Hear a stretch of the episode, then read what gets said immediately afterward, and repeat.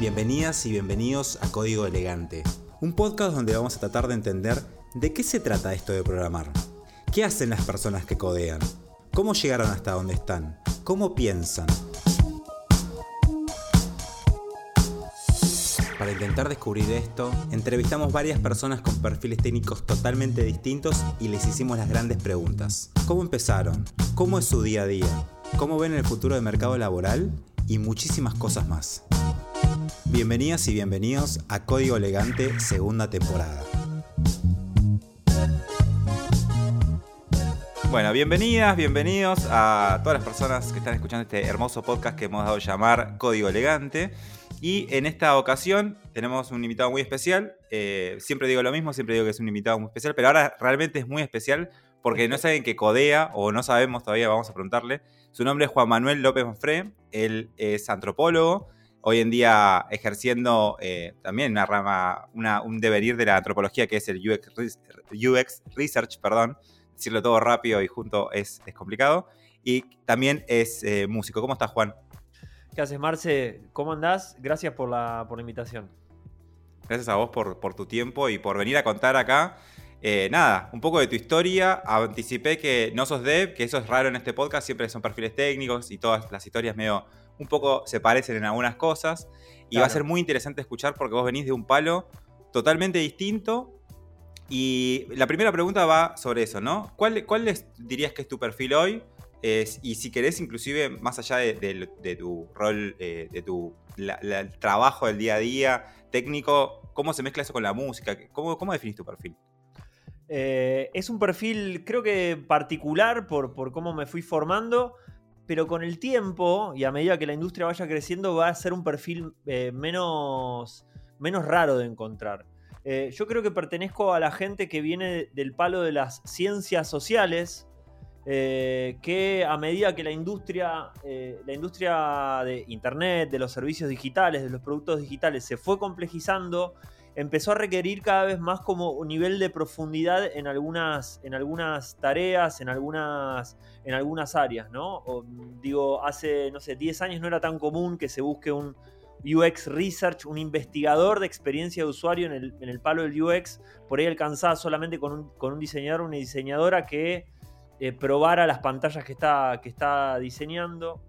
Pero bueno, yo vengo de ese, de ese lado. Mi formación es antropólogo, eh, y los antropólogos se caracterizan, o la antropología se caracteriza por, eh, de alguna manera, haber, haber eh, refinado muchísimo, haber profundizado en lo que es la investigación cualitativa. La antropología como, como disciplina tiene una característica, además de otras ciencias sociales, que, no sé, la sociología trabaja mucho con la estadística, la gente de matemática busca probabilidades y trata de buscar, de explicar el mundo a través de eh, modelizaciones, como por ejemplo los economistas que hacen modelos de cómo las cosas funcionan a nivel macro, los antropólogos trabajan en el campo. Esto quiere decir que es información que uno obtiene de primera mano con las personas con las que trabaja.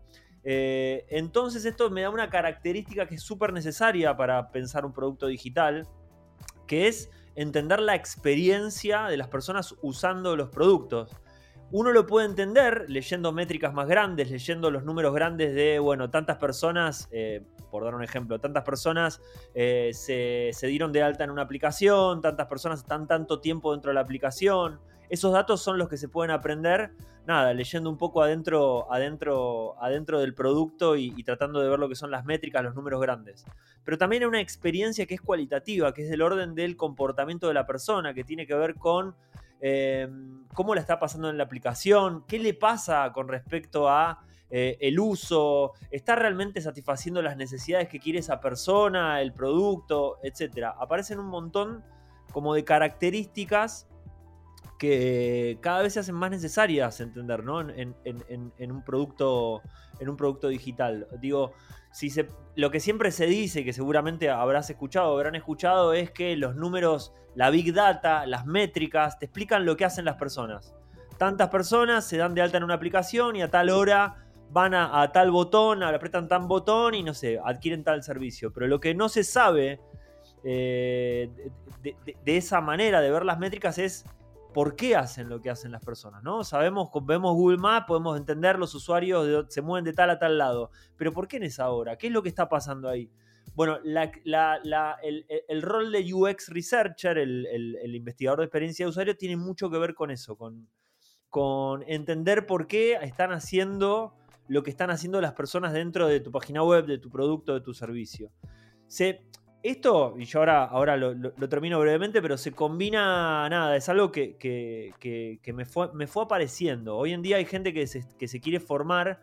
Yo primero me recibí de antropólogo, también tengo mi carrera como músico. Eh, eh, voy, me considero como eh, sería como bilingüe, no sé cómo es. Tengo dos carreras, dos profesiones. Mi día está dividido en dos cosas que me, los tomo con el mismo nivel de seriedad y alegría. Pues son dos supongo que, se combinan también, ¿no? En algún punto. Yo creo que sí.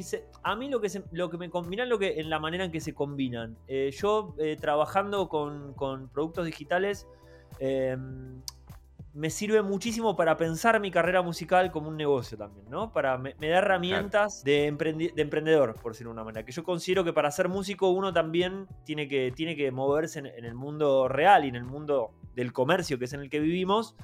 Obviamente uno no tiene que transar con la música que hace, pero sí tiene que saber cómo contar esa historia. Entonces aprendo mucho de ese lado. Y con la música tiene, quizás tiene que ver mucho con lo que, lo que voy aprendiendo de lo que me da la música a mí para, digamos, para el otro trabajo tiene que ver con esas como características eh, intangibles de la música, como por ejemplo el tempo, el ritmo, entender cuando un equipo se está acelerando, se está descuajeringando porque está queriendo ir muy rápido, cuestiones para cuestiones también humanas de, de, de empezar a entender cómo funciona un equipo, porque un equipo son muchas personas trabajando, y la música, de alguna medida, son muchos instrumentos tocando a la vez, ¿no? Y siempre hay que tratar de, como coordinar ese ensamble.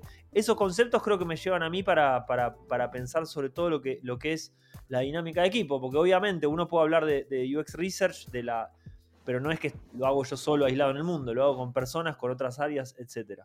Así que nada, eso es como un poco el mix, la gran, la gran presentación.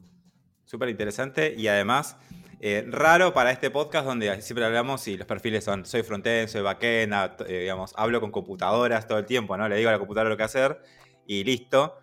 Pero también en este podcast tratamos de, o en general en el proyecto de APX, de hablar un poco de, toda la farsa que hay sobre la gente que trabaja en tecnología o los devs o, bueno, eh, las computadoras y todo ese ámbito es sumamente frío, no tiene nada que ver con las personas. Y de hecho, en, las áreas técnicas hay eh, estos mitos de que el hacker o la persona oscura o que se maneja sola por su cuenta, todo el tiempo estamos hablando y desmintiendo eso y también hablando un poco de, algo que, después quiero abundar un poquito, que, mencionaste, todo este tema de cómo se interpretan los números, la estadística y cómo también está ¿no? muy a mano la noticia de eh, hay un montón de trabajo en tecnología o hay un montón de gente que no consigue trabajo en tecnología, todos números y, data suelta que sin humanidad que hace que la gente se confunda y diga, che, pero acá dice que hay mucho trabajo y yo no consigo trabajo. Pero claro, es como nadie te explica que cada caso es un mundo, que de todas formas vas a tener que dialogar con humanos porque tenés que trabajar en un contexto de equipo.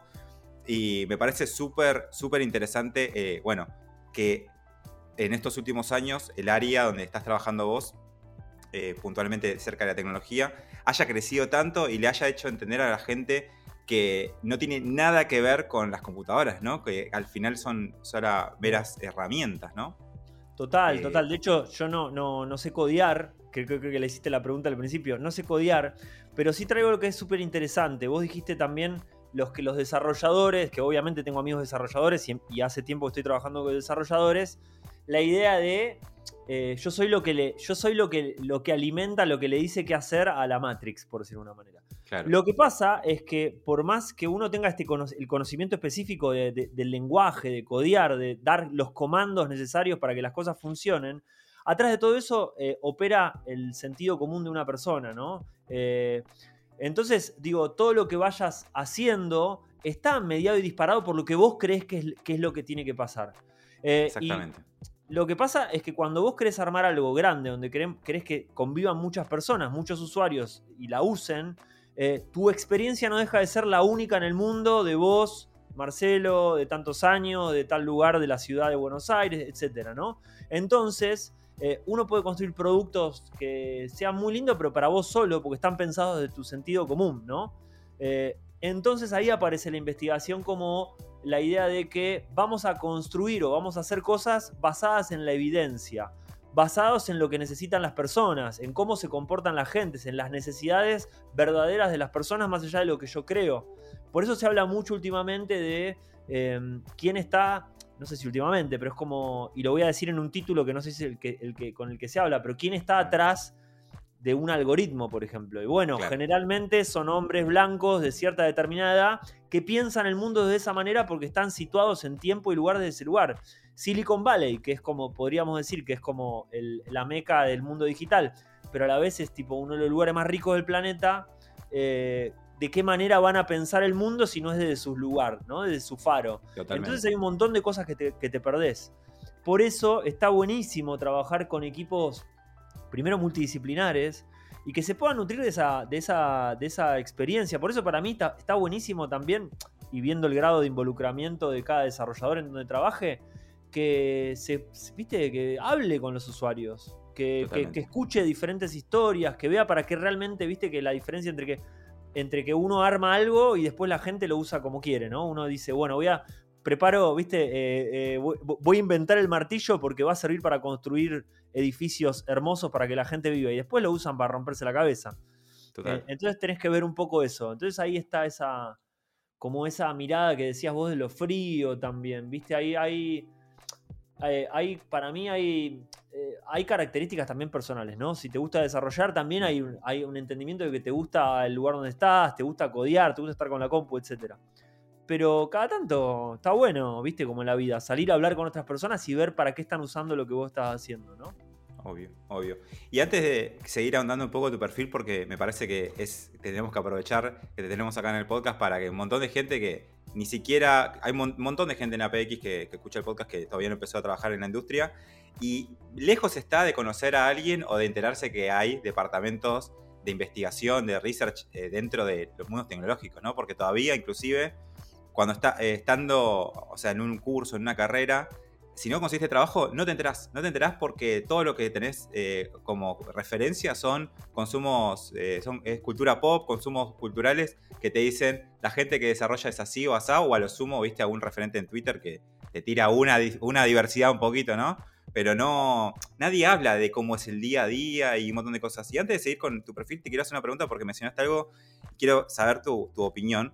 Yo creo que eh, inclusive en las áreas muy, muy técnicas, muy, muy duras, donde ¿viste? el poder de creatividad y decisión eh, eh, existe, pero es bien acotadito, creo que entender la intención desde la problemática del usuario, ¿no? Que pasa por un montón de cosas, inclusive la intención de tu compañía, la que te paga, la que dice esto es un negocio, vamos a ganar guita con esto y te voy a pagar un sueldo.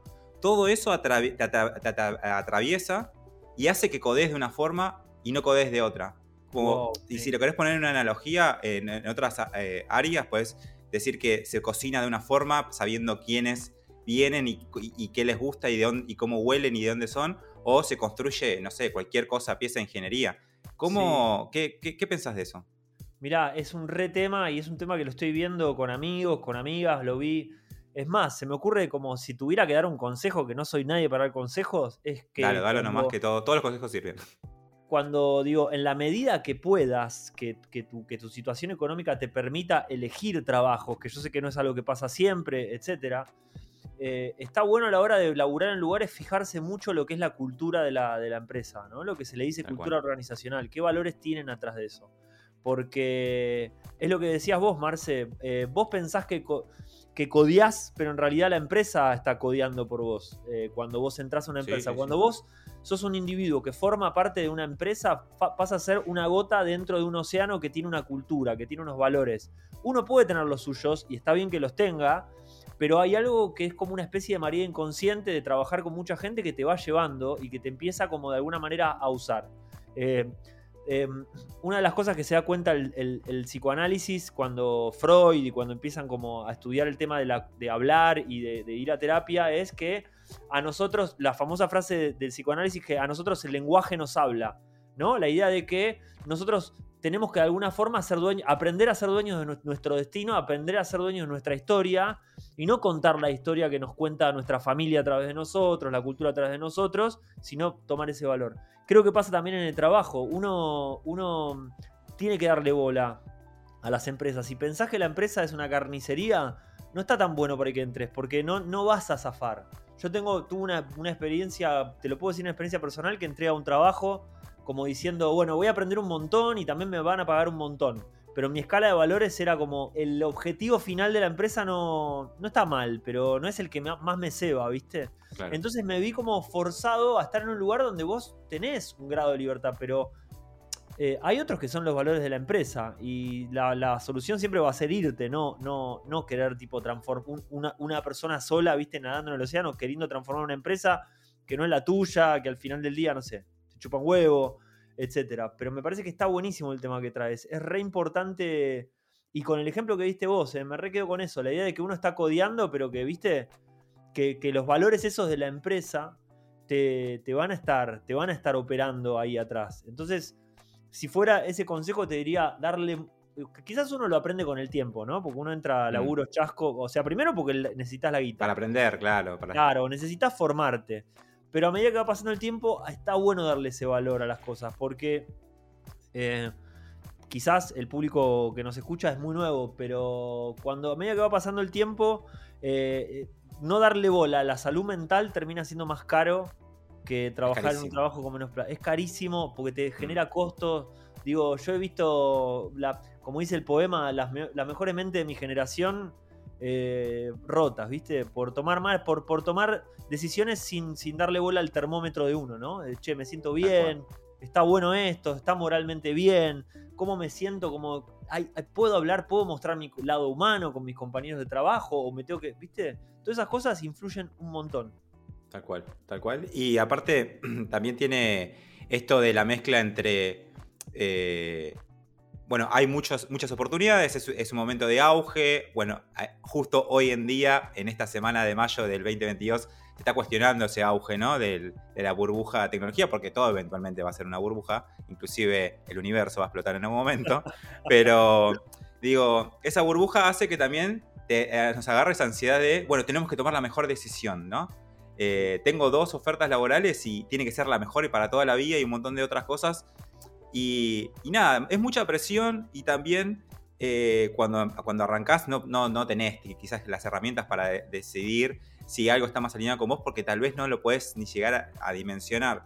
Pero sí es re importante eso que, eso que mencionás que eh, hay que tener, poner en la balanza cosas que no son eh, estrictamente la compensación económica o beneficios porque eh, hay, algo que, no se dice, que las empresas, eh, está todo bien con las empresas y con Acorpo y, y con, su lógica, pero hay que entender que nunca van a jugar a tu favor, porque las empresas juegan a su favor.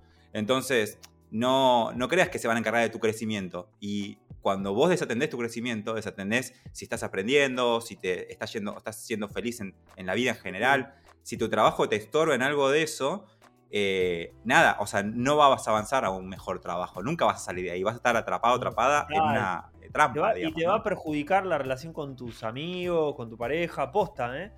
Esta es, una charla de, viejos, de, gente. No, pero tiene eso de, estar buenísimo, que haya oportunidades, pero ser intenso también. Sí, me imagino que va a haber algo que, venís como que, decías recién también que me llama la atención, que claro, debe...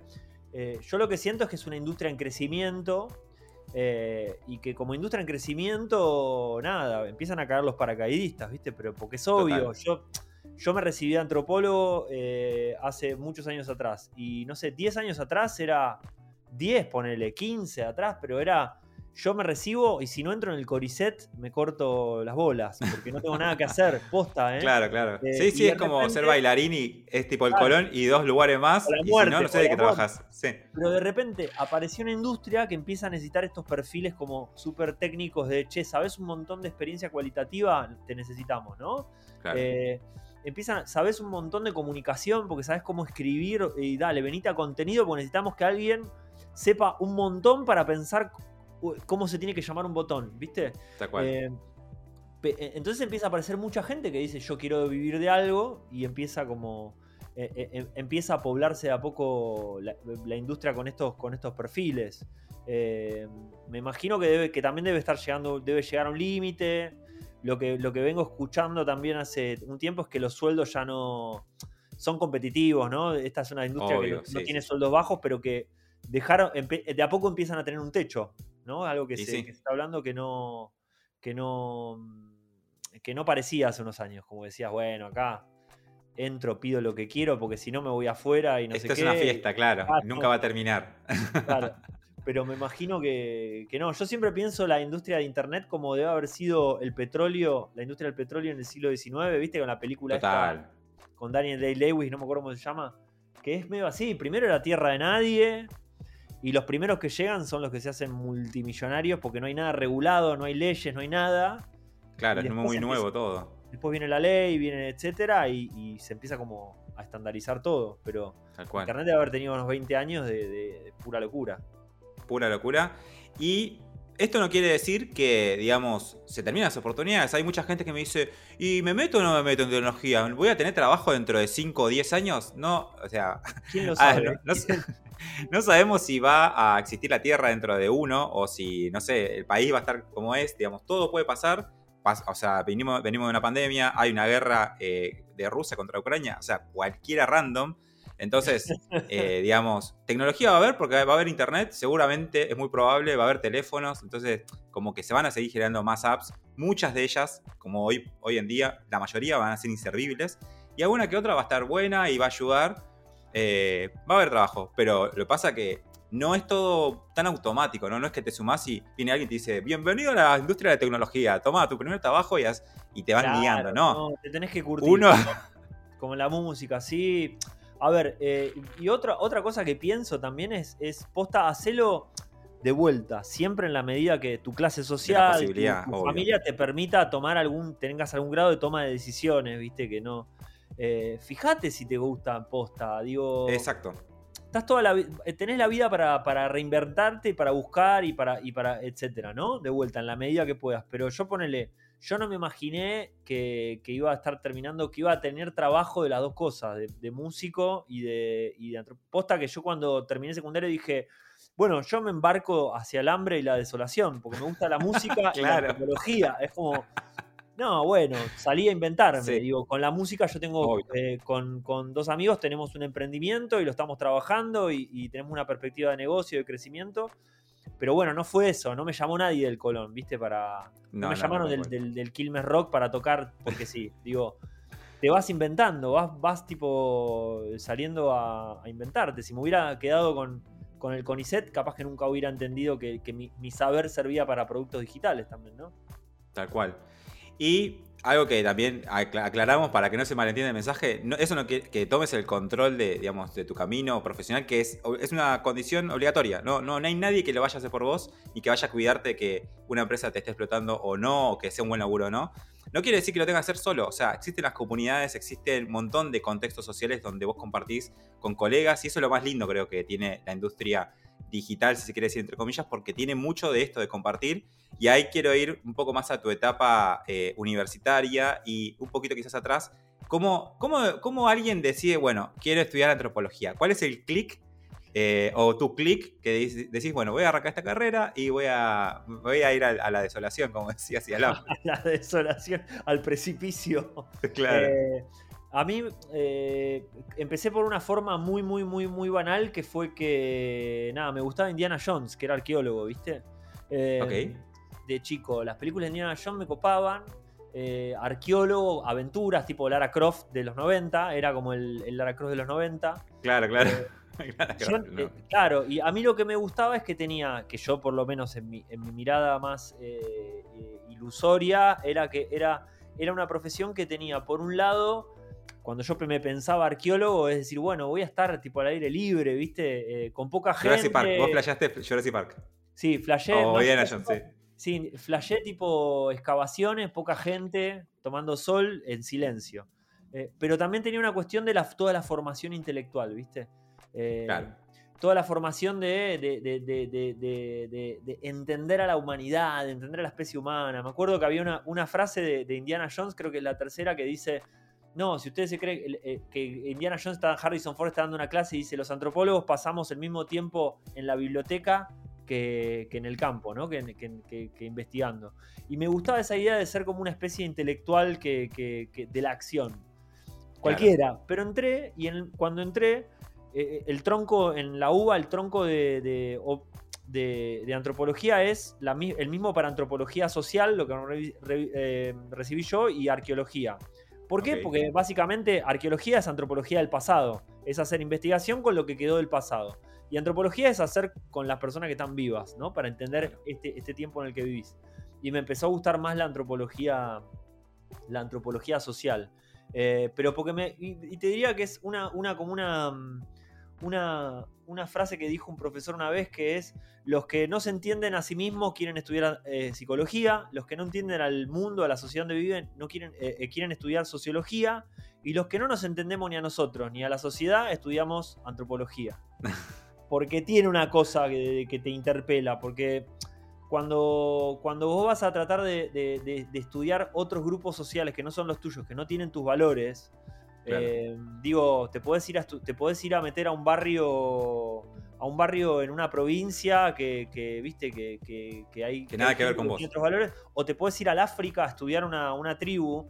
Eso te termina interpelando a vos, te termina te termina decís, bueno, ¿qué estoy haciendo yo? ¿Qué, ¿Cuáles son mis de qué cultura vengo, ¿no? Como que tiene esa cosa de que te confronta todo el tiempo con, con la otredad, el otro te confronta con tus propios valores que es un poco lo que, lo que uno lleva a lo, que trae la industria también, es, che, eh, no pensemos que la gente hace lo que hace porque vos lo asumís. Vayamos a preguntarle a la gente, vayamos a ver realmente lo que están haciendo con tu aplicación o con tu producto. Tal cual. Tal cual. Y el motivo de la existencia de esa empresa, de ese producto, ¿no? Que es resolver un problema. O sea, olvidarse de eso es casi. debería ser un pecado en la industria. Y no lo es, no lo es. O sea, a veces las personas y sus necesidades y lo que realmente genera ese negocio queda tan, viste, en una línea quizás aislada, eh, no sé, cercana a, gente con tu perfil que hace investigación. Y creo que la gente técnica, y esto sí, tómenlo como un consejo, debería acercarse más a eso, aunque sea interesarse un poco más, porque, como decíamos antes, te atraviesa, te atraviesa toda esa, cadena de decisiones. Eh, o sea, hoy en día, sobre todo, un perfil técnico que construya cualquier pieza de ingeniería que esté aislado de las decisiones y las necesidades, no existe más. O sea, ya no, no es valorado tampoco ese perfil porque no, no existe más eh, los operadores del código, digamos, la, gente que tira las palancas sin saber por qué. Porque no, no, no tiene sentido, digamos. Está bien que a vos te interpela de una forma muy particular, entonces decidiste dedicarte a esto, básicamente, pero no creo que haya que necesariamente dedicarse full time o estudiar antropología para interesarse un poquito más y que, que sume, ¿no? Sí, aparte, Marce, eh, por ahí estamos hablando y ahora parece que, viste, que para poder hablar con alguien que usa tu aplicación tenés que ser un antropólogo de Harvard, ¿no? Digo, el acto de sentarte a escuchar o, sumarte a una call de un test de usabilidad y escuchar a la persona, o el, acto de, no sé, boludo, agarrar la, aplicación en la que estás laburando y abrírsela a un amigo y mostrársela y ver qué carajo hace delante tuyo, eso es un acto de empatía, ya es un acto de vos poniéndote en el lugar de otra persona. No es solamente lo que vos suponés de lo que tiene que pasar en el producto. Entonces, como que tan. Yo soy eh, muy, muy como fan de, che, vengan, vamos a hacer una entrevista en profundidad, vengan, les paso el calendar, vengan, súmense, escuchen. Eh, después de que hacemos las quieren preguntar, pregunten, no hay preguntas eh, viste como la frase, no hay preguntas boludas, lo boludo es no preguntar. Pregunten, como generemos conversación con las personas, con, con los usuarios, eh, y veamos qué nos llevamos. Después lo trabajamos, lo interpretamos. Obviamente, vos hablas con una persona y lo que le pasa a esa persona no es que, ah, a la persona no le gusta esto, vamos a sacar esto de la aplicación. No, lo cruzás con la información cuantitativa, con esto que decías vos que son las decisiones de negocio. Yo lo que he visto que, que va a pasar muchas veces es que lo que necesitan las personas no tiene nada que ver con la decisión que tiene que tomar el negocio para seguir creciendo. El negocio es como. Nada, es como. Bob Dylan, boludo. Bob Dylan, si quería dejar de ser un músico de folk para que lo escuchen los, hippies roñosos, eh, se tuvo que hacer eléctrico. Y tomó una decisión. traicionó a su público original, sí, pero creció mucho más, ¿no?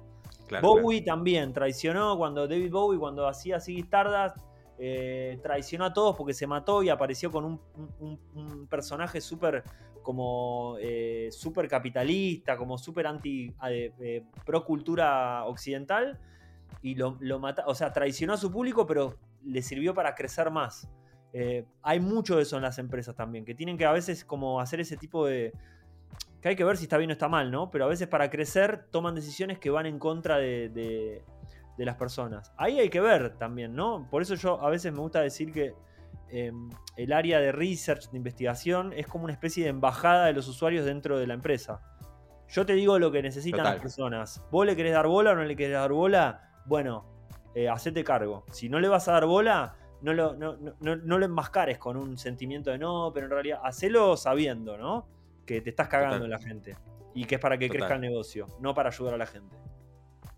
Total. Y venimos hablando en una serie de capítulos que ahora la gente que escucha este capítulo se debe sentir un poco decepcionada, quizá, porque dice: Yo quería eh, ser programador o programadora y me están hablando que para tomar eh, un camino profesional tengo que pensar un montón, tengo que trabajar en equipo, tengo que tener empatía, tengo que saber, eh, digamos, tengo que estar consciente de las problemáticas. Y la verdad que es así, o sea, el, si, si alguien que está escuchando esto no me cree, en el futuro hagan la prueba y fíjense cómo cambia tu contexto de trabajo y tu vida cuando entendés todo lo que te está rodeando un poquito a las personas y sus problemas y cómo es cuando no lo entendés. Y se van a dar cuenta que, digamos, es crucial. La humanidad nos atraviesa y, digamos, tratar de sacarla de alguna parte de tu vida no tiene ningún sentido. Y creo que un poco venimos a hablar de eso, ¿no? Que en tecnología no es todo código, el código se aprende, es una técnica, es una herramienta, se usa y pim pum pam, pero codias súper distinto cuando entendés el problema porque eh, lo veo en, en, boludeces muy chiquitas, ¿no? De decir, uy, me voy a tomar un tiempo más para probarlo mejor, me voy a tomar un tiempito más para agregarle un cartelito más que no me lo pidieron, pero esto va a hacer que cuando lo toque dos veces se entere que está pasando algo. Una boludez, porque no todo puede estar, ¿viste? Diseñado y anticipado. El que termina construyendo como cuando alguien, no sé, sabe pintar bien una casa o hacer algo, viste, como una cosa que es solamente de práctica, eh, como que sabe los detalles que tener en cuenta para que la calidad de su trabajo esté buena y la calidad siempre está sujeta a entender esa necesidad. Entonces, la humanidad está presente. Aparte, Marce, me imagino que, que, a veces cuando vos entendés lo que está pasando, lo que le pasa a las personas, por ahí agregar ese cartelito a nivel código no es un bardo, ¿entendés? es una cosa más, pero que vos no te dabas cuenta que la podías hacer y que quedás como un campeón y después la gente va a estar contenta y la gente que labura con vos va a decir, che, este pibe se dio cuenta, esta piba se dio cuenta, mirá esta boludez cómo ayudó. Y bueno, es como un intangible, ¿viste? Como decís, bueno, capaz que es eso, si, si, hacer las cosas mejor no te cuesta tanto, simplemente tenés como que darte cuenta lo que, lo que serviría, está buenísimo, digo, te, es un aprendizaje hasta para la vida, te diría. Total, total. Y creo que eh, cada vez eh, el camino para quienes, bueno, es un perfil todavía súper válido y sigue existiendo y no creo que sea la mayoría, pero el, camino profesional que es más operativo, más de vos codía lo que te digo y como te lo digo, ya no, no está dejando de existir, ¿no? Porque es tan compleja la, ahora las necesidades que se están tratando de, de, solucionar, los problemas que estás tratando de solucionar con código, con apps, que ya no alcanza, como viste, poner un formulario con tres campos y un botón. Ahora son, hay, están pasando muchas cosas. Sí, aparte existe algo en el capitalismo que se llama competencia. O sea, si vos querés hacerlo estándar, hacelo, pero el resto no lo está haciendo estándar y te van a pasar por arriba y la gente tiene un segundo de paciencia ante cualquier cosa que, ¿entendés? Como hace 10 años vos, no sé, en internet te la viste, botones que no funcionaban, está todo bien, igual seguías como navegando. No pasa nada, claro, sí, sí, sí. Ahora la gente, boludo, tipo, te quiere prender, te quiere, te quiere disparar en la cabeza. Porque no sé, sí, Sí, obvio. Me pasa a mí cuando hacemos stream en APX que se me corta a veces un poquito Fivertel o algo, y capaz, está bien, yo lo digo medio en joda que odio Fivertel, aunque también medio que la odio, pero se me corta, creo, una o dos veces por mes. Y eso no es nada en comparación a, cuando había dial-up. Entonces, yo me pongo exigente porque también hay, otros, hay otras empresas que me ofrecen internet y me quiero cambiar a cualquiera que me dé 99.9% de uptime. Ah. Sí, sí, sí, sí, tremendo, eh, tremendo. Antes, boludo, se cortaba internet y era como, era medio como suerte, ¿viste? Si tener internet era como, bueno, sí, bueno, sí, hoy no hay. Bueno, ¿qué le vamos a hacer? ¿qué le vamos a hacer? Eh, Juancito, te quiero preguntar sobre tu día a día. Me parece muy interesante e, esta parte porque creo que es lo más, eh, lo más lejano o lo, más, eh, lo que menos conocemos quizás las áreas técnicas cómo, yo quizás algo un, poco conozco, pero eh, quienes nos están escuchando van a splayar con lo que vas a contar ahora. ¿Cómo es más o menos tu día a día o más o menos cómo atacás un proyecto? ¿Cómo es más o menos? Bueno, iba a ser el chiste, me levanto a las 5 de la mañana, leo, leo el mercado. sí. analizo los mercados. Un libro, analizo los mercados, leo un libro de Kant y arranco. un libro eh, entero, viste, a la mañana. Porque también esa gente lee un libro entero por día. Claro, es uno por día, después una ducha y arrancan. Arrancan. Eh, em, mira, eh, hoy por hoy los proyectos de UX Research que, en el que estoy trabajando eh, trabajo con una colega, con Luisa Guarín García, que vos también la conoces, obviamente. Este, trabajamos en equipo. Em, ¿cómo, puedo, contar? Mi día está mezclado por dos cosas. Tengo un emprendimiento musical, tengo una, una agencia de música para proyectos artísticos eh, y trabajo de UX Research también. Y tenés un podcast también, ¿no? Tengo un podcast que se llama Antropología Pop, que después si quieren al final después les recomiendo de vuelta. Para, para no, es cosas del, mundo digital, pero sí que sirven para otras cosas. Pero sirve bastante, lo, vamos a dejar por acá en algún... antropología Pop, que es de, sobre música y antropología, también un poco... Digo, lo que van a escuchar es hablar de música y otras cosas de la vida, un poco en la misma, el mismo tinte que estamos hablando vos y yo, ¿no? Con, con un poco de cosa mundana y de reflexión más, más filosófica o más profunda.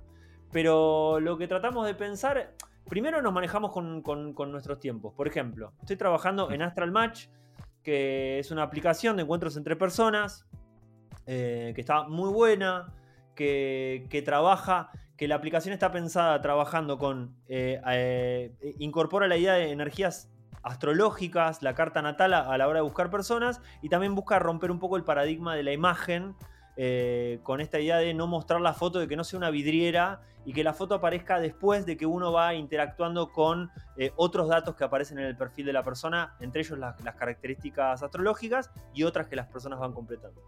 Eh, nos sumamos a hacer, yo me sumé a hacer research cuando, cuando empezó el proyecto el año pasado.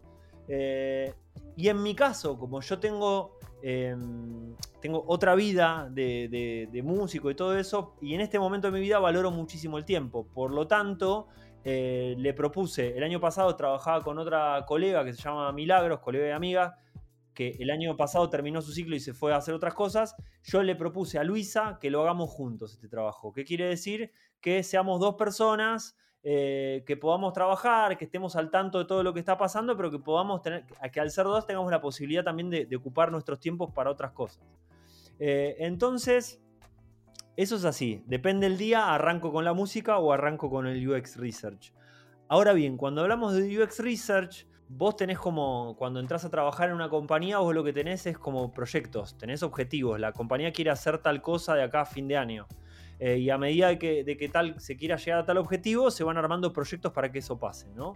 Eh, por ejemplo, ahora en Astral Match estamos rediseñando el perfil, queremos que el perfil que existe, la búsqueda de perfil, sea un, perfil, una búsqueda nueva.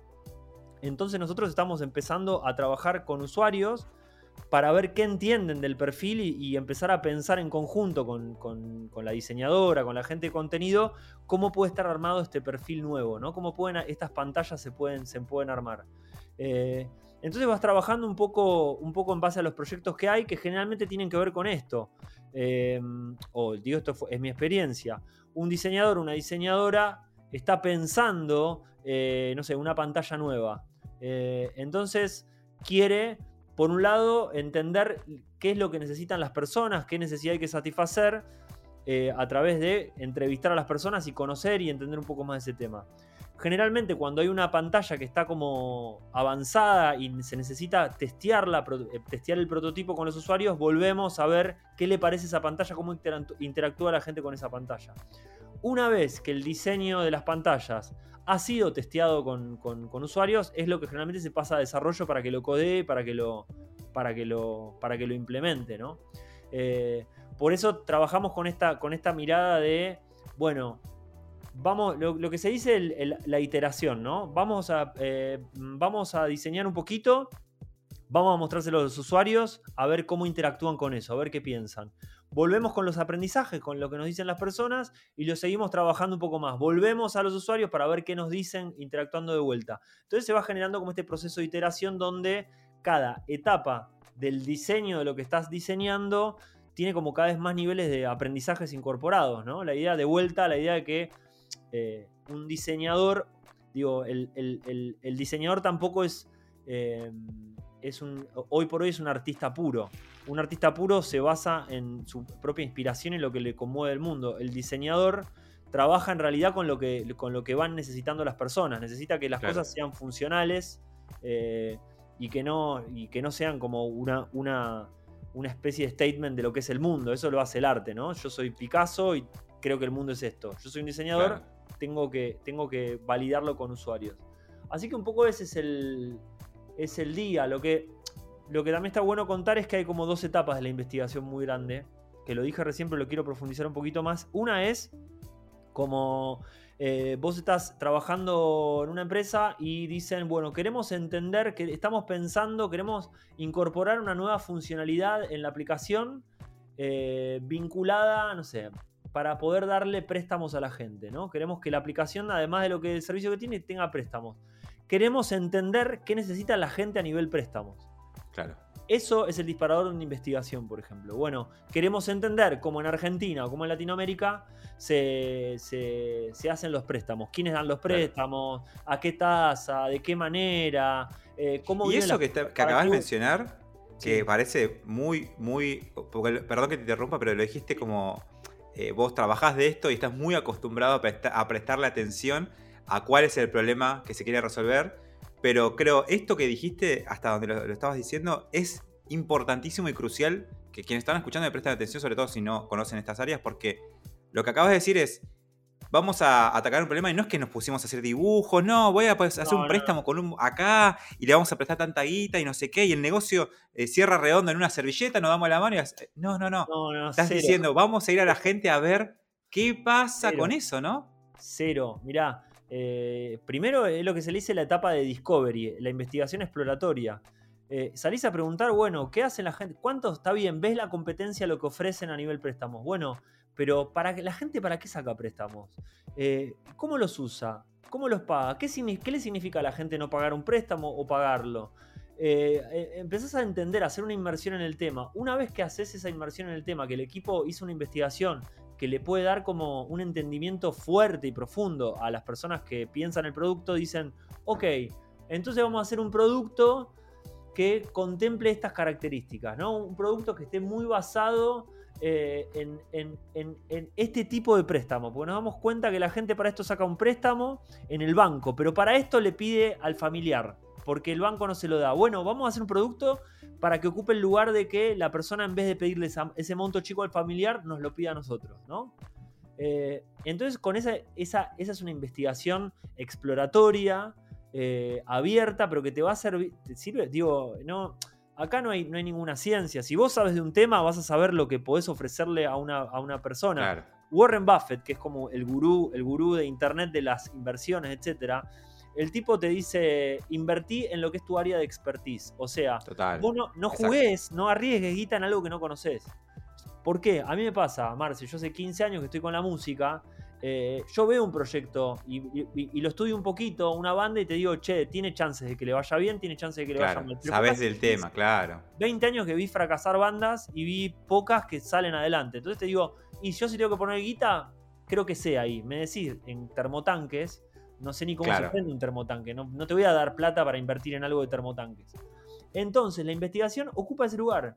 Queremos saber un montón de, por ejemplo, cuando empezamos en Astral Match a hacerla eh, con las primeras pantallas el año pasado para entender qué pasa con la aplicación, bueno, queremos entender en Argentina cómo se vincula la gente a través de la app de cita, qué es lo que le pasa, cuáles son las experiencias buenas, las experiencias malas.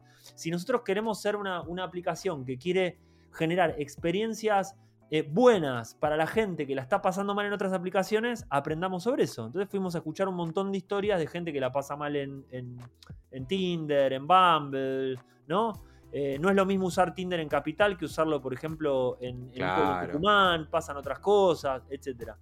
Todo eso lo, lo, tenés que aprender. Una vez que está ese aprendizaje y se empiezan a armar el producto, la idea es eh, como, como, decía un ex jefe mío, la, idea de la sopa, ¿no? Vos primero aprendés a hacer la sopa, la empezás a hacer y todo el tiempo le das una cucharada para ver cómo está la sopa, ¿entendés? Para ver si le falta sal, si viene bien.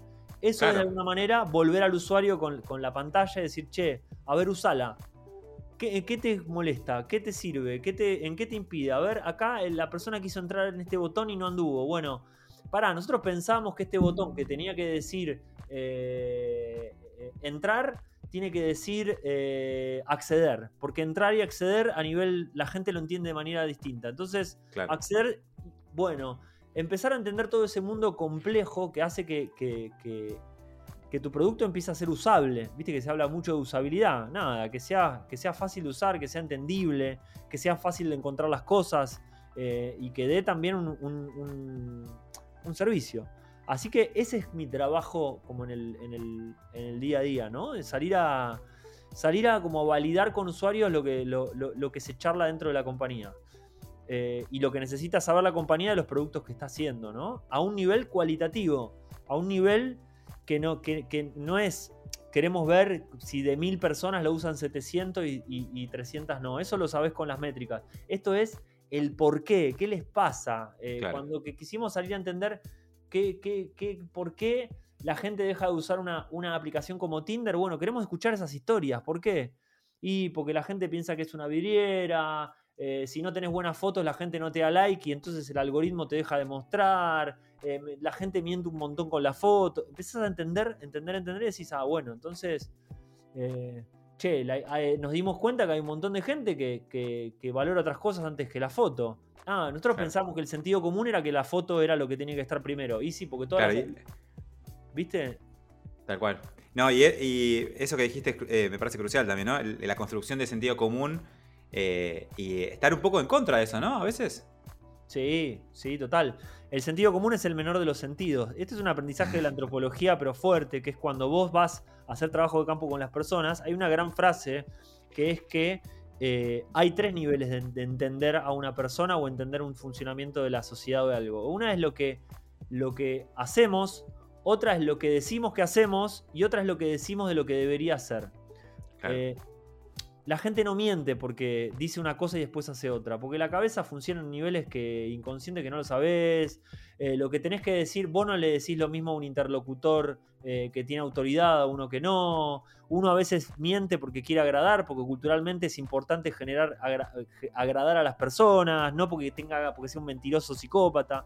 ¿no? El primer aprendizaje de que, de que hay, hay, hay un desfasaje si utilizamos la lógica en lo que hacemos y lo que decimos. Lo que decimos y lo que hacemos casi nunca, casi nunca tiene que ver.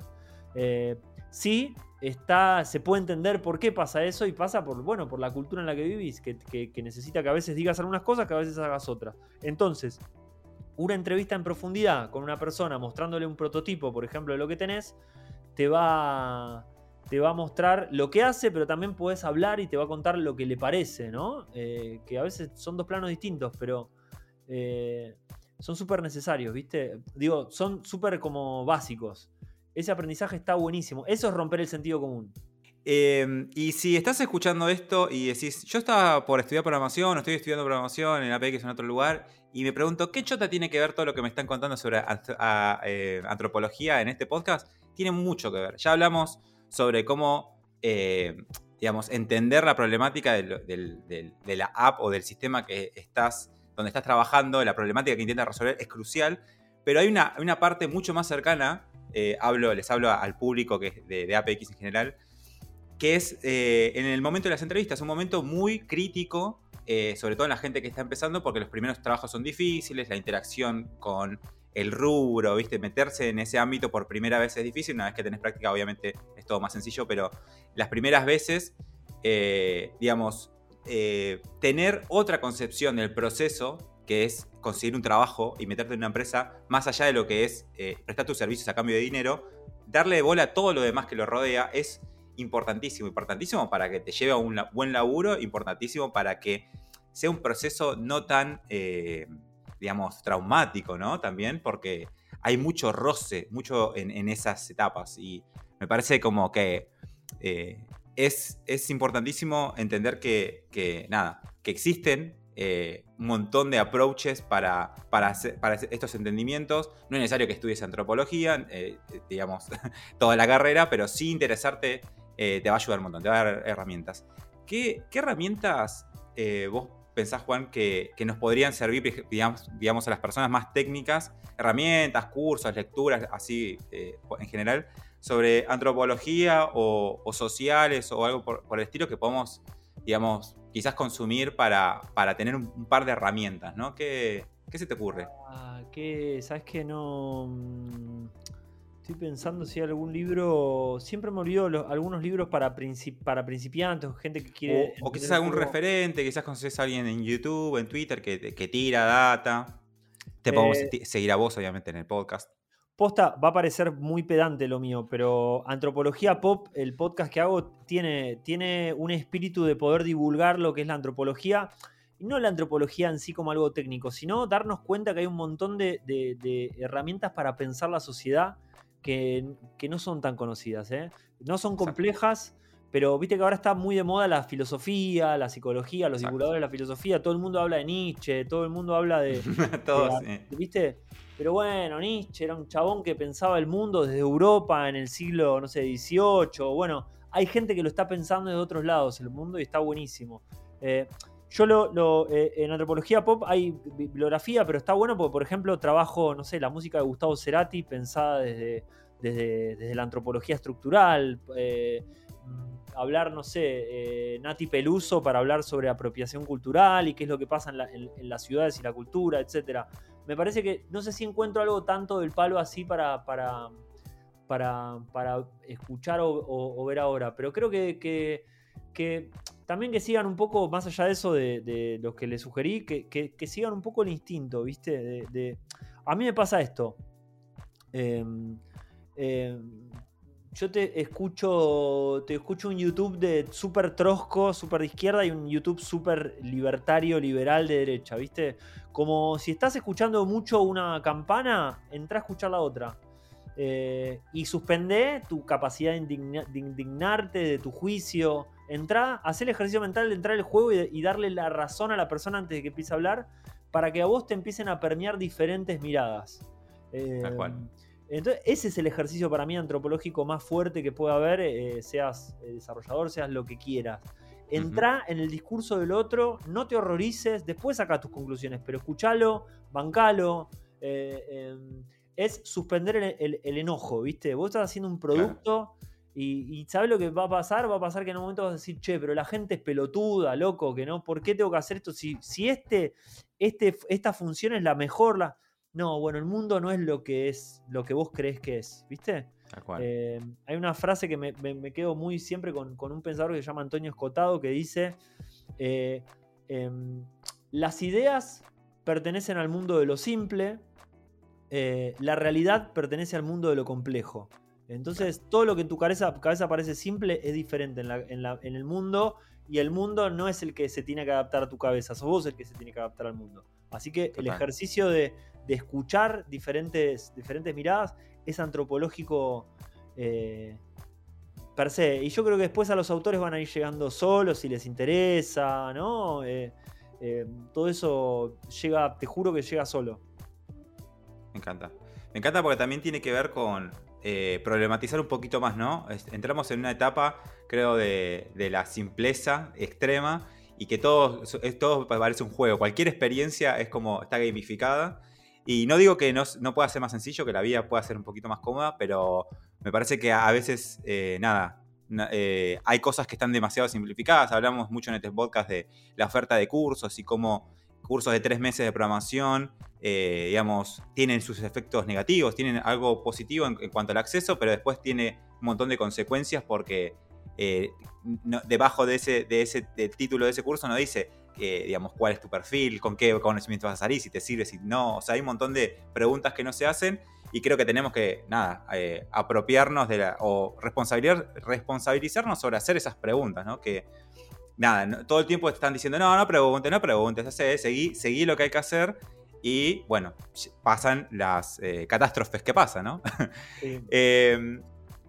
¿Cómo fue tu encuentro con, las comunidades? Sé que también en Research hay un... Eh, tuve, la suerte de poder, trabajar cerca de, estos departamentos más técnicos de Research en, empresas de tecnología y para mi sorpresa, para mi grata sorpresa, descubrí que también hay mucha comunidad que también hay muchos eventos, que hay gente conocida, que se intercambia mucho. Eh, contame eso, no sé si en la universidad también pasa, en tecnología obviamente pasa porque nadie está entendiendo nada y todos se tienen que apoyar entre sí, porque es más eh, unidos por la confusión. Contame cómo, cómo transcurre eso en, antropología y en research. Bueno, eh, yo pertenezco, por decirlo de una manera, tengo una participación en lo que es la comunidad del service design, del diseño de servicios, que es como un oficio también que, está entrando los diseñadores que, se ponen a pensar, el empiezan a usar el pensamiento de diseño para pensar servicios. Entonces hay una comunidad, sobre todo en, Buenos Aires, que es donde estoy, que se googleen, busquen, están los Service Design Drinks y la Service Design Jam, que es como una especie de jam de, zapada de diseñadores que se juntan a, diseñar cosas por, por el hecho de flasharla. Eh, busquen ahí Service Design, Service Design Jam, Service Design Drinks. Eh, van, a encontrar, van a encontrar ahí como comunidades, comunidades de práctica que están buenas. A mí lo, lo que me gusta de las comunidades es que, es que rompen un paradigma viejo, ¿viste? De que un colega tuyo es competencia. Es, che, contémonos en qué andamos, eh, compartamos los aprendizajes de trabajar en esta empresa, digamos lo que está bueno, lo que está mal, ¿no? Como apostemos al pensamiento colectivo. Así que las comunidades de práctica son un golazo. Yo de antropología no no hay tanto. Hay, hay, les, recomendaría también, hay una, cátedra de antropología aplicada en Flaxo que la da Natalie Puex, que, que, es colega, que me llevo muy bien, que está buena, que hay muchos profesionales copados que están pensando esta, esta reconversión. Eh, ¿Y qué más les diría? Eh, en, la, Universidad de San Andrés hay, un equipo también que, está pensando el diseño de maneras nuevas, ¿no? En este caso, eh, no sé, me parece que es eso. Si les ceba el tema de, si son desarrolladores y, y les flashea entender cómo, cómo, cómo, qué están hablando la gente que, gente de otras áreas, pero que tienen que ver con lo que están haciendo, está buenísimo. Aparte son espacios donde vas, se, arman juntadas para tomar birra y charlar, ¿entendés? Es como a veces alguien tiene un tema para contar y es una PPT, todos tomando birra, de risa, conociendo gente, haciéndote amigos, así que eh, a pleno con las comunidades de práctica. ¿eh? Hermoso. Bueno, Juan, finalmente te quiero hacer eh, una especie de ping-pong. Es una, serie de preguntas más, más cortitas y concretas para que me respondas como quieras. Y ya te, dejo y, nada, te agradezco un montón tu tiempo. La verdad que me encanta hablar de estos temas. es poco usual en el podcast y me parece muy enriquecedor. Me parece que va a sumar un montón a un montón de gente que, que se empieza a enterar cómo es este mundo y puede, como decías antes, decir, che, la verdad que no me copa tanto, porque es, es mucho más complejo que arrastrar botones y cosas así que parecen en las películas, ¿no? Y, o gente que todo lo contrario, gente que pensaba que quizás era una pantalla negra con, letras verdes y ahora se está dando cuenta que es otra cosa, ¿no? Que hay más humanidad, claro. Hay más humanidad. Bueno, eh, ¿cómo fue tu primer trabajo en, en Research, más o menos? ¿Cómo, ¿De qué se trató y qué hacías? Bueno, eh, mi primer trabajo no, no, fue en producto digital, fue en el gobierno nacional, en el área de dirección, en la dirección de innovación pública. Yo ahí aprendí lo que es metodologías ágiles y design thinking, eh, trabajando en el gobierno eh, con un equipo que buscaba generar contextos de innovación, que las áreas de los diferentes ministerios y de los municipios puedan estar abiertos a, a innovar en su día a día, ¿no? A pensar políticas públicas de, innovación eh, diferentes, a resolver los problemas de siempre desde, ángulos nuevos. Y te diría que el primero de research ah. duro, eh, no, todavía no lo tuve. Ah, mentira, chaval. Eh, Mercado Libre, Mercado Libre. Ah, bien, bien, bien. ¿Y cómo fue tu experiencia en Mercado Libre? la pasé muy mal. Ah. Eh, la pasé muy mal. Puede ser empresa grande y hay, es, no, así, La pasé muy mal, digo, no, no, no, es, no es que solamente por la empresa, ¿no? Digo, es por, por, por, por, ese momento de la vida donde, donde yo eh, estaba aprendiendo. Lo que tiene Mercado Libre es que es un lugar increíble para aprender.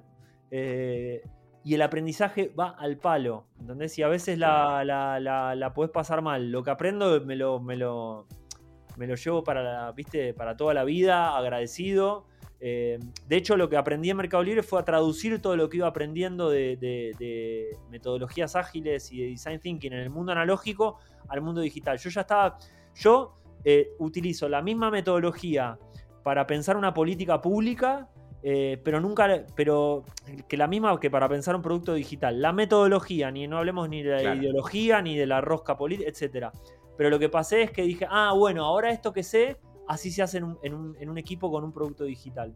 La experiencia, digo, nada, tenés que ver que la empresa que sí tiene que ver con tus valores, etcétera, un montón de cosas. Hay gente que ama Mercado Libre, hay gente que la pasa mal. Eh, y la mejor salida es la puerta y seguir para adelante, ¿viste? Pero a la vez tengo un, muy lindo recuerdo de los compañeros, las compañeras, etcétera. Y posta, eh, aprendés, pero una banda, boludo. Y lo que tiene también es que, es que, nada, en un momento, todos los lugares, todos los trabajos, aprendés y hay un momento donde dejas de aprender y la empezás a pasar como el culo cuando dejas de aprender. Todo tiene un techo y tenés que moverte. Sí, totalmente. Pero bueno, ahí eh, clave, ¿no? Digamos, conectarse con esta parte que tiene que ver con mantener el equilibrio, ¿no? En lo laboral a veces se habla de, viste, eh, vos, una persona como eh, ser humano y como profesional. Como que el, profesional tiene unas reglas donde vale todo y donde no, es trabajo, por eso estoy a las 2 de la mañana acá haciendo o, o desechando tu vida. Pero Digo, hay gente, que muchísima gente creo que eh, creció con ese mandato, y es muy difícil sacárselo a veces, ¿eh? es muy difícil pensar que cualquier, o sea, obviamente hay que agradecer el trabajo, el trabajo hoy en día es, es, un recurso escaso, y eso se sabe, pero digo, también hay que verlo de otras formas, ¿no? Sí, mirá, a mí lo que me pasó es que, es que mercado de libre me fui a una startup y me descubrí que me ceban las startups porque tiene ese espíritu punk rock, ¿viste? Como la banda en el garage armando, tratando de que le vaya bien. A mí me gusta más. Eh, una corpo me parece como. Yo venía muy cansado del mundo corpo, de las empresas, del gobierno, de tener 3.000 jefes arriba, de, los, de no poder hablar, ¿viste? Con, todo un protocolo que, a veces cansa. Eh, y bueno, es así, pero me parece que, que está bueno como contemplar todo eso, ¿viste? Total. Abrir el abanico y que encuentres un lugar donde te sientas cómodo, cómoda, pero bueno, hay, mientras tanto hay que ir averiguando, ¿no? Sí, lo que pasa es que es, que es eso. En el, caso de Mercado Libre, todo el mundo es como, ¿cómo le vas a decir que no? ¿Cómo? Eso. Oh, no, boludo, tiene sentido. no sabes los sueldos que pagan. Sí, pero después tiene. Tu corazón no puede estar muy lejos de tu cuerpo y de tu mente. Porque no, no. y así con un montón de cosas, con también arrepentirse, decir, che, hace dos años que estoy codeando y no me. La verdad que vine con toda la energía por el tema de las oportunidades laborales y no me copa. Y no te copa. Y, ahora te estás enterando que quizás hay un montón de áreas que están cerca de lo tecnológico que tal vez te interesa más. ¿Sabes lo que le serviría a poner un desarrollador o desarrolladora que no quiere desarrollar más, pero que quiere venir a, diseño o que quiere venir a contenido? O sea, la, rompería, ¿entendés? E-, ese, ese conocimiento cruzado es como, sería revalorable. Y hay mucha gente que dice, entra en research, yo he conocido gente que entró en research y dijo, no, pero me doy cuenta, me gusta más contenido, me gusta más escribir. Bienvenido, el cruce es un montón. Total, total. Pero bueno, es un laburo del día a día escucharse, ¿no? Es, difícil a veces. Eh, ¿Pensás que cualquier persona puede aprender antropología? Digamos, cualquiera, digamos, con cualquier base puede llegar a tener eh, esta sensibilidad si se quiere? Sí, sí, ni hablar. Por ahí entrar a la facultad y hacerlo no, pero sí eh, nutrirse de lo que para mí es la experiencia antropológica. La antropología, eh, cuando, se cuando se originó en el siglo XIX, parezco que es una historia vieja, pero es cortita. Eh, en el siglo XIX, el mundo occidental trató de entender al planeta a través de las ciencias. Se crearon las ciencias sociales para entender el mundo de lo humano. En principio, la sociología dijo: vamos a entender las ciudades, Occidente, Europa, Estados Unidos, etc. Y la antropología dijo: vamos a tratar de entender lo, que no es, lo que no es Occidente las culturas orientales, los pueblos indígenas, etc. A partir de ahí empieza el encuentro con la otredad. La antropología tiene que es el encuentro con alguien que no tiene que ver un carajo con vos, pero aún así eh, es parte de la misma especie y, en el fondo también tiene que ver con vos. Ese, ese shock que es el encuentro con la otredad, es, es todo el tiempo poner a prueba tus valores, tus creencias, darte cuenta que tu forma de ser no es la única posible en el mundo, ni siquiera es deseable por la mayoría del mundo, aunque vos te creas que es lo máximo. Eh, esa experiencia que es humana eh, la podés encontrar eh, eh, no solamente yendo a la universidad, ¿no? Sí teniendo, encontrarte con algunos libros y saliendo a hacerlo, ¿viste? Así que sí, sí, es súper recomendable. pero es eso, ponerse siempre a exposición de cosas que no tienen que ver con lo que vos pensás. No te, no te, no te escandalices, no te indignes y anda a ver cómo, cómo es el mundo. Gran, gran, gran enseñanza, gran consejo. Y algo que también cuesta, por más que lo digas, alguien te lo diga, te lo repitas en la cabeza, el clic te va a llegar cuando te, tenga que llegar, pero es interesante como por lo menos darle lugar, ¿no? A que esa pregunta te, se te instale en algún lugar. Instales la app de preguntarte qué onda los demás, qué onda el universo que no soy yo, ¿no? Sí, total. Eh, ¿cómo, ¿cómo, ves el mercado, el mercado laboral o, el mundo este donde trabajamos, el que compartimos al menos? Eh, porque la música también un, poquito así, pero, pero vos sos un profesional. Em, ¿Cómo lo ves a futuro? ¿Cómo ves que sigue la cosa? Eh, desde, digamos, diría que la música está también íntimamente ligado con lo digital. La función de la música a nivel social es otra cosa, ¿no? Hoy la música.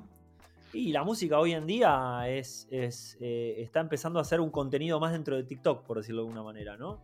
Claro, claro, claro. Entonces la música también está pensada por lo digital.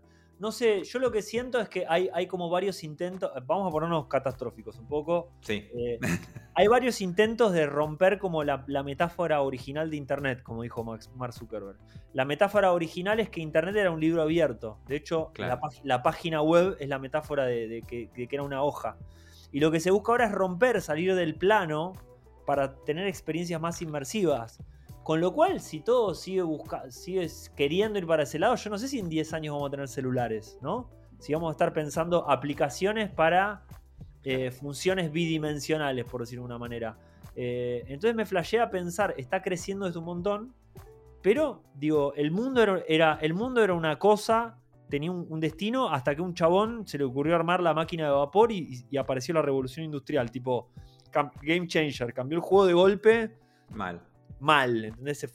bueno, apareció internet, cambió el juego de golpe. No sé si vamos a estar, digo, va a haber algún cambio, no sé cómo lo ves vos también, te lo abro a vos a ver qué, me decís. Si va a haber algún gran cambio de juego zarpado. Lo que yo veo es que hay un crecimiento obvio en la industria, pero en algún punto se va a romper el paradigma de, hacer boludeces para celulares.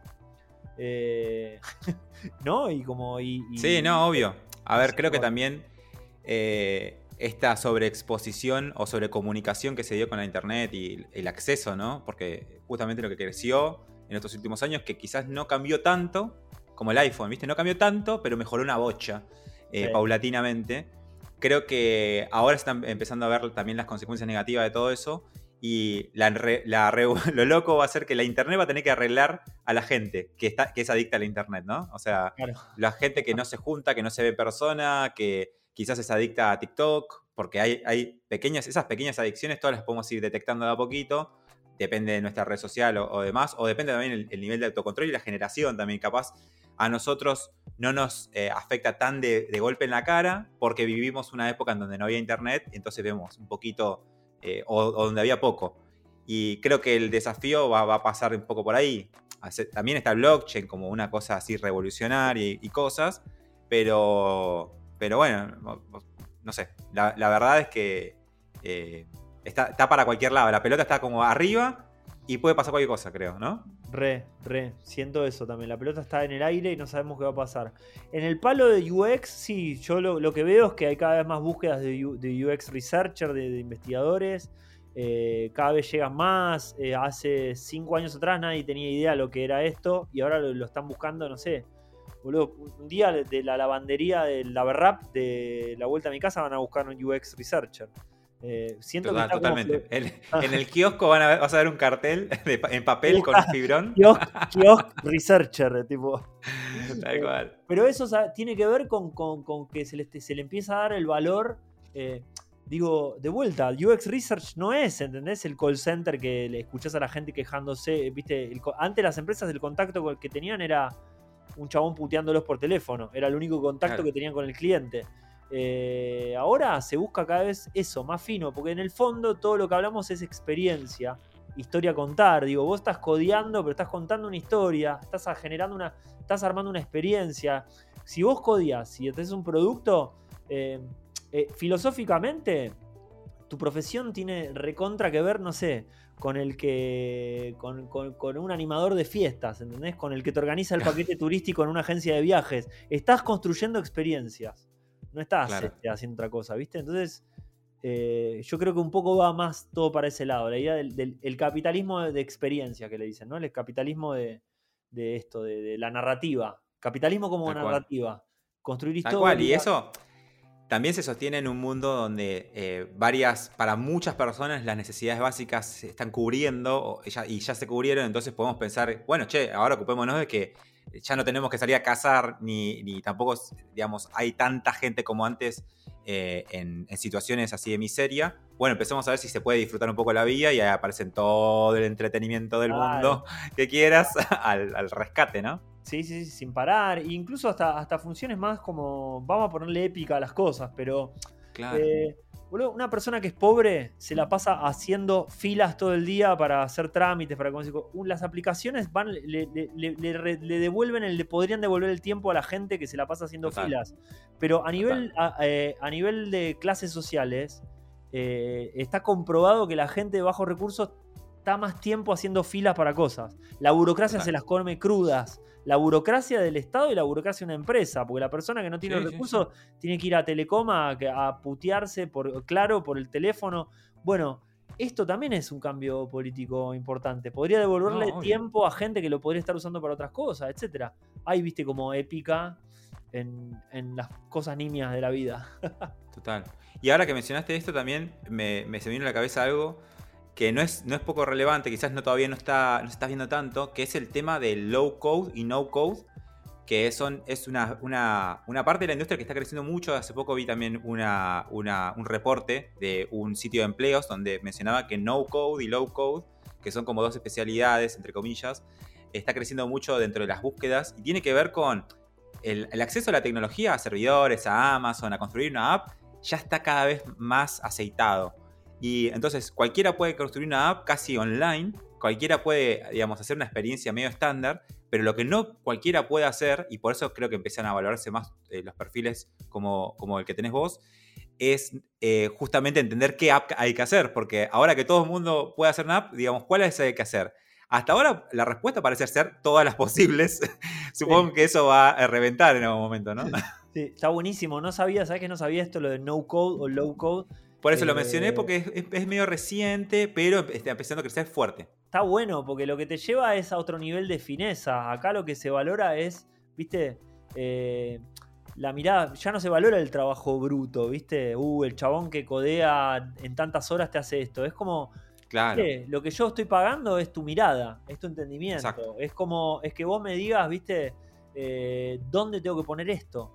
¿no? ¿Cómo articular ciertas herramientas para que suceda, digamos? Exactamente. Entonces, eh, más aún te lleva a volverte como, como, un entendedor de todo, ¿viste? Que de vuelta, Marce, para mí es.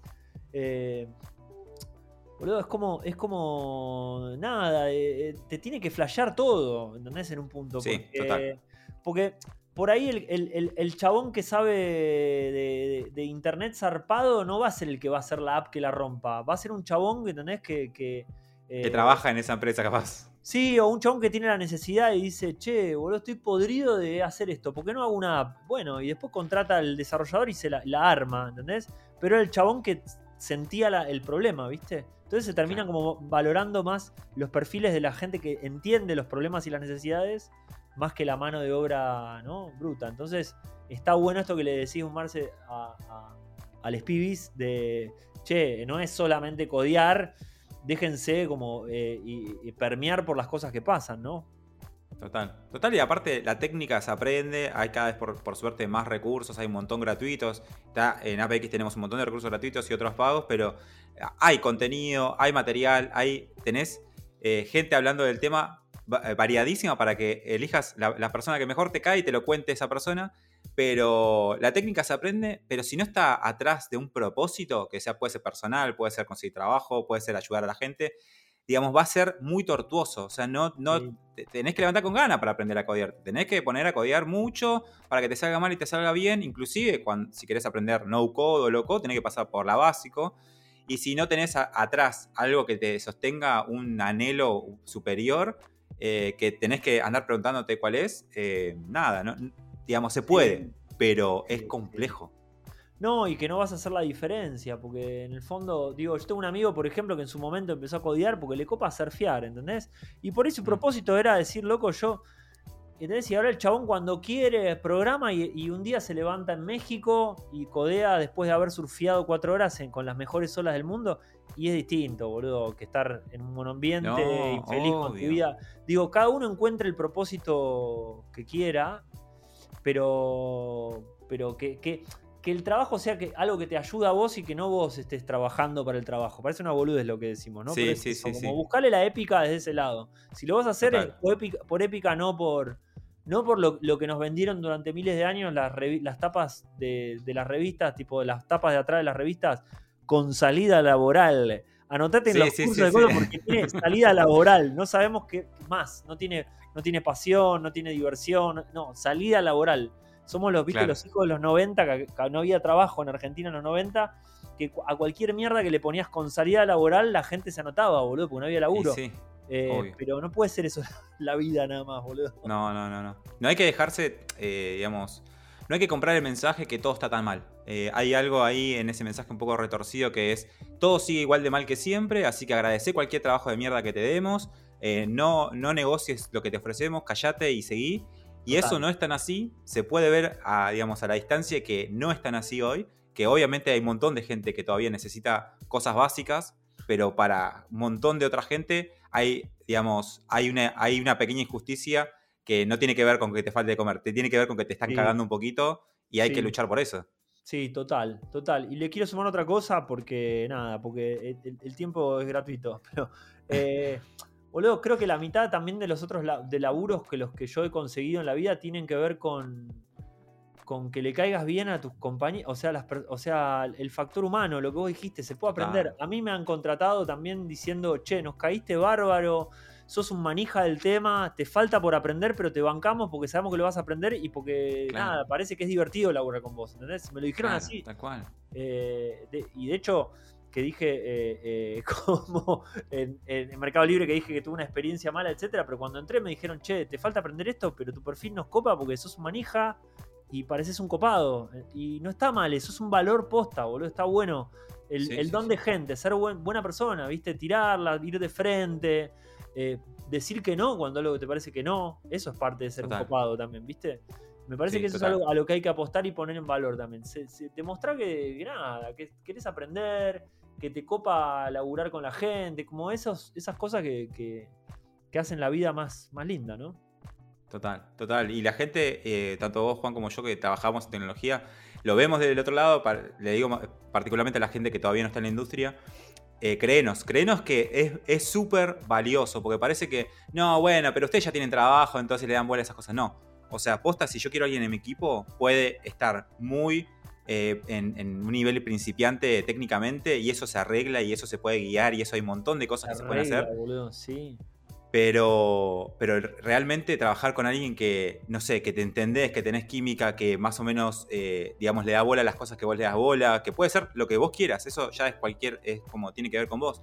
Pero más o menos eh, entenderte ahí y eh, está bueno, no porque te quiera, porque, ah, bueno, vamos a laburar con amigos, no, porque el laburo es pesado, el laburo es complejo y necesitas el mejor contexto posible para hacerlo bien.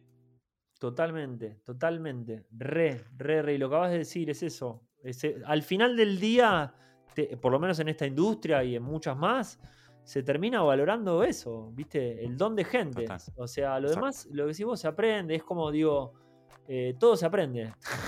Total. es ponerte y hacerlo. Si tenés ganas, que sí. Si no, no. Sí, parece muy simple, muy boludo, pero nada, No, no, posta, pero posta. que, que es así.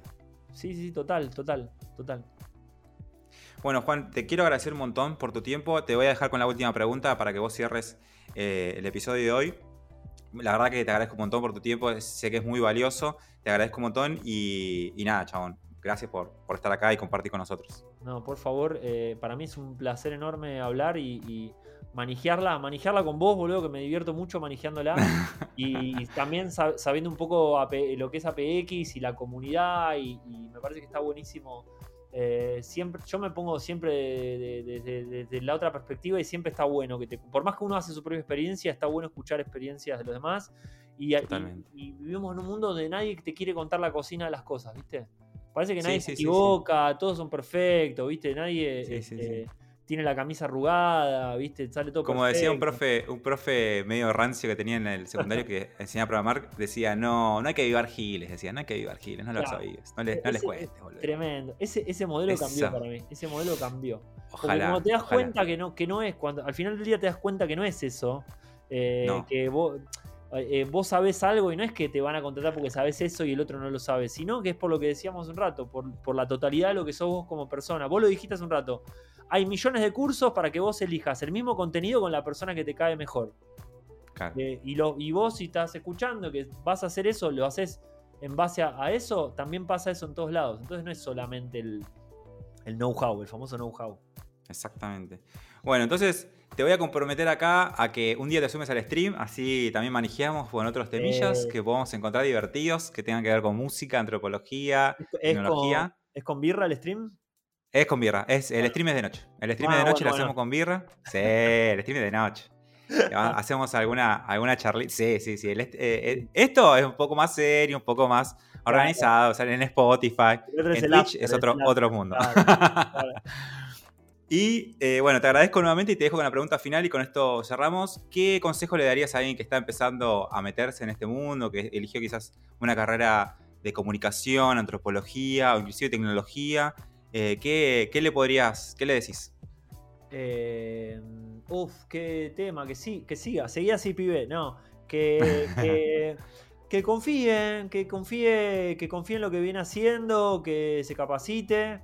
Eh, y lo que yo estoy, lo que veo también es que, es que parece, parece que a veces si no conoces las, digo, mucha gente piensa que hay que tener los contactos. No, no, no es así. Tenés que salir a conocer gente, tenés que, si te gusta el tema, tenés que salir a mostrar que te gusta el tema. eh, que estás con ganas de aprender, eh, compartir esa manija, no tener miedo a preguntar, me parece que es otra clave, no tener miedo a decir, che, estoy buscando laburo, eh, no, eh, pero que sea, pero, que, pero que sea como de vuelta, como de corazón. Si lo estás haciendo, lo estás haciendo de corazón, porque se nota cuando alguien es jede y viste y quiere el laburo porque quiere el laburo, porque quiere la guita, porque le dijeron que hay guita acá. Como que fíjate si, si el, el- el rubro en el que estás te, medianamente te ceba y tenés como esta cuestión, confía en eso y preguntá y salí a pedir cosas y a preguntar, que del otro lado va a ser bien recibida la pregunta, la persona que, pregunta y se vincula y no es jede. Jede en el sentido de que está con un interés atrás que, que te das cuenta cuando alguien tiene un interés medio raro o que dice, che, me dijeron que acá hay mucha plata, voy a venir a hacer esto. Claro. Porque la plata no se te aparece cuando. eh, De vuelta, parece filosófico. La plata no aparece Sí, cuando sí. querés plata. Aparece cuando haces cosas para que después aparezca la plata. Y generalmente tiene que ver con lo que vos. a lo que vos le pones energía, ¿viste? Entonces, un poco ese sería como el. el, el- el- el consejo. O lo que me pasó a mí con la experiencia. Hacelo, manigiate. eh, y si tenés una intención eh, eh, no espuria, pura, y que tiene que ver con lo que a vos te gusta, las cosas se van a ir abriendo. De vuelta, como dijo Marce, parece que no, pero posta que pasa. Posta que pasa. Gracias, Juan.